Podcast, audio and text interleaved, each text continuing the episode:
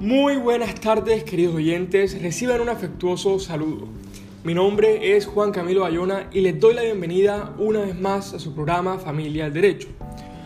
Como lo hemos mencionado en anteriores capítulos de nuestro programa, el matrimonio es una de las figuras más importantes que existen dentro del derecho de familia, no solo por la parte amorosa y el vínculo personal que ayuda a conformar familia, sino también por todos los efectos patrimoniales que causan nuestras vidas.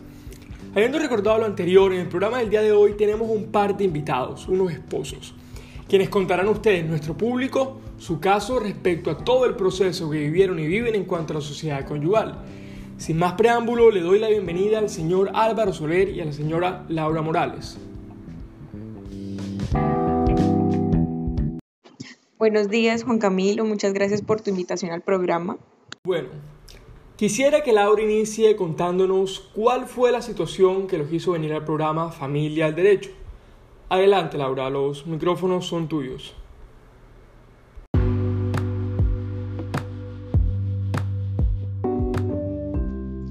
Bueno, nosotros nos casamos el día 20 de diciembre del 91 es decir, hace casi 29 años. Tuvimos dos hijos, Diana y Santiago. Diana tiene 21 y Santi tiene 12 años. Y bueno, después de que nosotros nos casamos, Álvaro compró un lote en Melgar, compró una oficina, unos garajes, también teníamos un apartamento que le heredaron a él y el carro que teníamos fue porque se lo regalaron. Todo estaba bien hasta que pues empezamos a tener problemas, discutíamos mucho y finalmente terminamos en agresiones, él me maltrataba. Eso fue como en enero. Obviamente yo me quería divorciar, lo hablamos, pero entre, digamos, tantas cosas, no, nunca formalizamos el divorcio. Entonces, para agosto de 2018, él le vendió las cosas a Marisol Hernández los inmuebles y el carro, todo. Los inmuebles se los vendió en 160 millones cuando todo costaba casi 2 mil y el carro se lo, eh, se lo vendió en 40 cuando costaba 110 millones, creo yo. A la misma señora Hernández en noviembre del año pasado, sin, em, eh, le dio todo eso. Sin embargo, todo esto fue mentira porque él sigue recibiendo los cánones de arrendamiento de todos los inmuebles, el carro lo sigue usando y todo eso lo hizo únicamente para perjudicarme, para que a mí no me quedara nada tras la separación. Además, poco tiempo después me enteré que la señora Marisol era su pareja y llevaban ya tres años juntos. Entonces, pues yo estuve investigando y encontré que esto que él me hizo se llama simulación, porque ellos celebran esos contratos nada más para perjudicarme.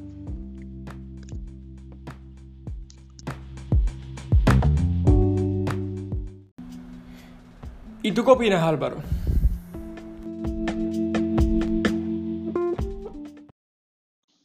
Considero que lo único que busca Laura es perjudicarme, con base a pruebas fraudulentas y sin credibilidad. Solo ha quedado en evidencia la discriminación por parte de Laura hacia la señora Marisol, por pensar que no tiene los ingresos necesarios para la compra de mis anteriores bienes. Unos celos absurdos que demuestra la envidia de no poder contar con un bien propio.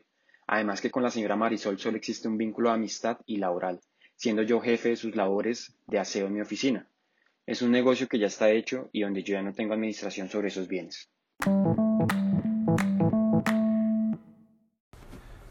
Bien, para aclarar un poco estos temas, yo quisiera invitar a unos expertos en derecho de familia para que rindan su concepto y opinión respecto al caso del día de hoy. Le doy la bienvenida a nuestro programa a los doctores Ángela Fernández, Sara Cadena y Manuel José Argote especialistas en casos referentes a divorcios y quienes poseen una gran experiencia en temas de sociedad conyugal. Muy buenos días, Juan Camilo. Muchísimas gracias por la invitación, Juan. Un placer. Buenos días, me siento muy complacida el día de hoy por acompañarlos en Familia al Derecho. Gracias por la invitación.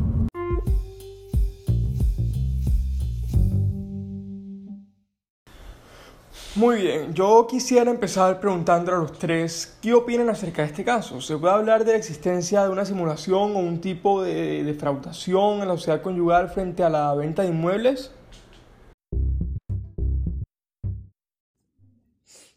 Analizando el caso en concreto, desde mi análisis, sí hay fraude en la sociedad conyugal.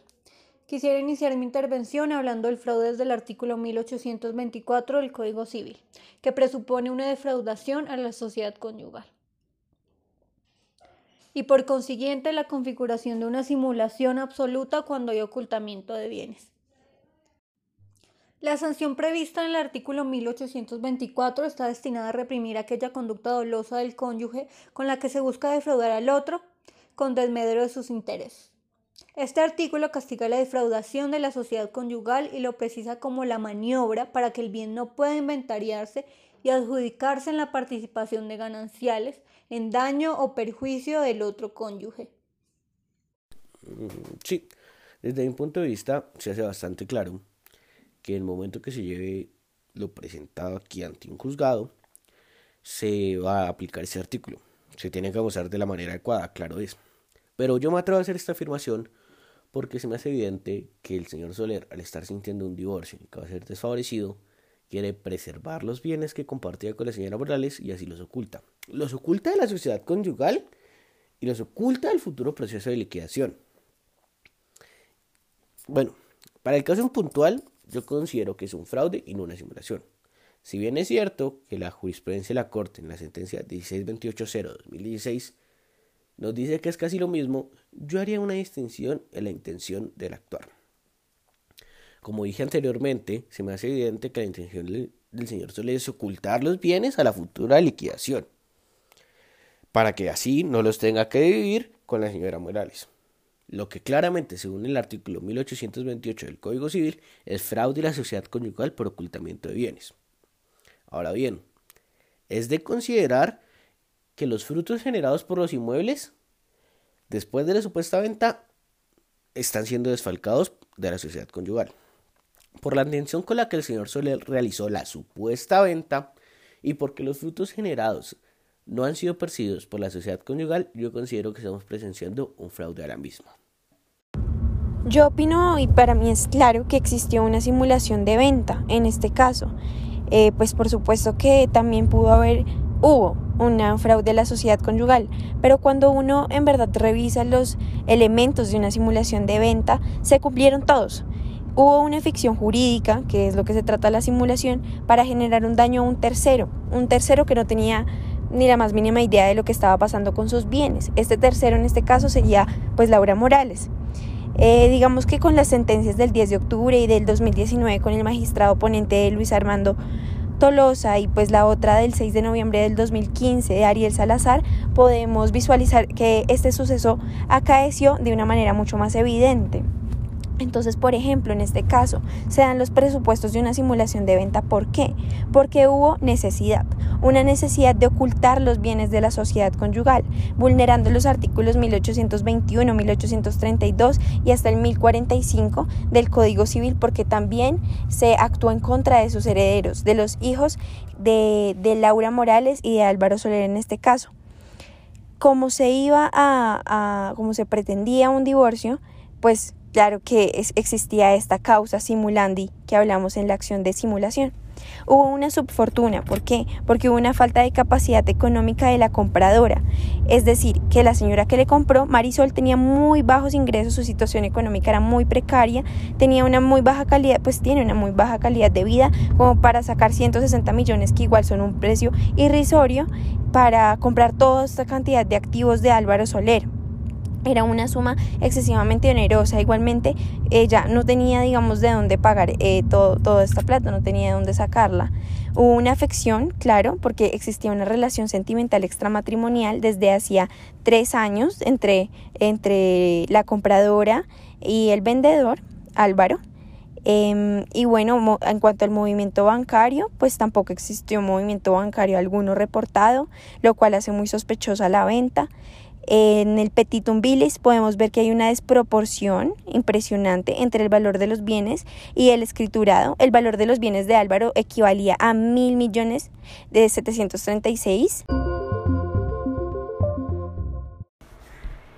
Teniendo en cuenta lo anterior, podemos ver que en este caso, según el doctor Manuel Argote y la doctora Ángela Fernández, eh, Álvaro Soler cometió un fraude a la sociedad conyugal dando aplicación al artículo 1824 del Código Civil. Entonces Laura podría empezar una demanda con la pretensión de que se declare el fraude de la sociedad cometido por el otro cónyuge. Sin embargo, puede demandarlo por una simulación de venta, dando aplicación al artículo 1524 del Código Civil, pues hubo una ficción jurídica con el fin de perjudicar a un tercero, en este caso Laura Morales. Eh, según la asesora Sara, se cumplieron todos los requisitos de esta acción. Entonces queremos que ustedes como público reflexionen con respecto a esta situación. ¿Qué haría usted si fuera Álvaro? ¿Qué haría usted si fuera Laura?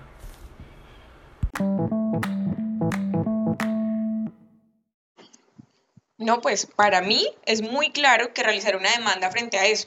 Ahora, yo he leído varias jurisprudencias, entre esas el caso Hito de Estela Conto Díaz, que indica que por violencia intrafamiliar se puede pedir la cuota de alimentos. Entonces, por eso quería preguntarles si en mi caso particular podría pedir la cuota de alimentos. Durante nuestro matrimonio Álvaro me ha maltratado muchísimas veces, me ha ultrajado. Entonces, ¿yo qué puedo hacer ahí?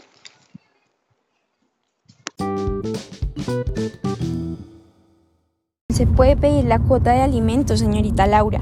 Como, como él lo dice en la sentencia SU 080 del 2020, que fue una sentencia hito en el tema de la magistrada Estela Conto, esta es la que permite al cónyuge que padeció de la violencia intrafamiliar durante la relación una indemnización de los perjuicios causados. Esta indemnización de los perjuicios causados, por supuesto que se evidencia en la cuota de alimentos, hubo un daño y ese daño debe ser resarcido. En esta, bueno, violencia intrafamiliar que usted nos cuenta, que se materializó con los ultrajes y maltratos que proporciona Álvaro en, la relación, eh, tiene que repararse estos daños. Tiene que acreditarse, por supuesto, pues digamos, eh, e-, ese, ese daño que hubo para que haya una pretensión reparadora próspera, ¿sí? Para que esto suceda y es importante recalcar que no se puede negar este derecho a la reparación de la víctima porque no cumple con la necesidad, porque recordemos que en un primer momento la cuota de alimentos sucede por la necesidad, porque el cónyuge no tiene los ingresos suficientes y, y el trabajo para, para subsistir por él mismo. Pero en este caso no importa la necesidad porque lo que se causó es un daño y debe ser resarcido. Y este, en este caso el resarcimiento se va a hacer en, en, cuanto a la cuota de alimentos porque se vulnera un derecho fundamental y es, ese vivir libre de, de violencia intrafamiliar.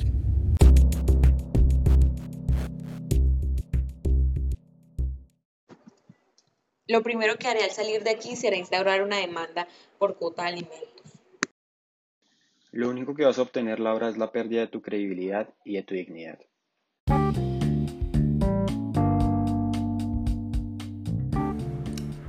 Muy bien, muchísimas gracias a todos nuestros oyentes por estar ahí conectados con nosotros en su programa Familia al Derecho. Agradezco a Laura y Álvaro por permitir exponer su caso y que nuestro público sepa de las situaciones legales que pueden existir dentro de la familia. En especial, un agradecimiento a los doctores Manuel, Sara y Ángela por permitirnos un espacio de su agenda el día de hoy. Sin más que decir, tengan una feliz tarde y nos vemos la próxima semana en su programa Familia al Derecho.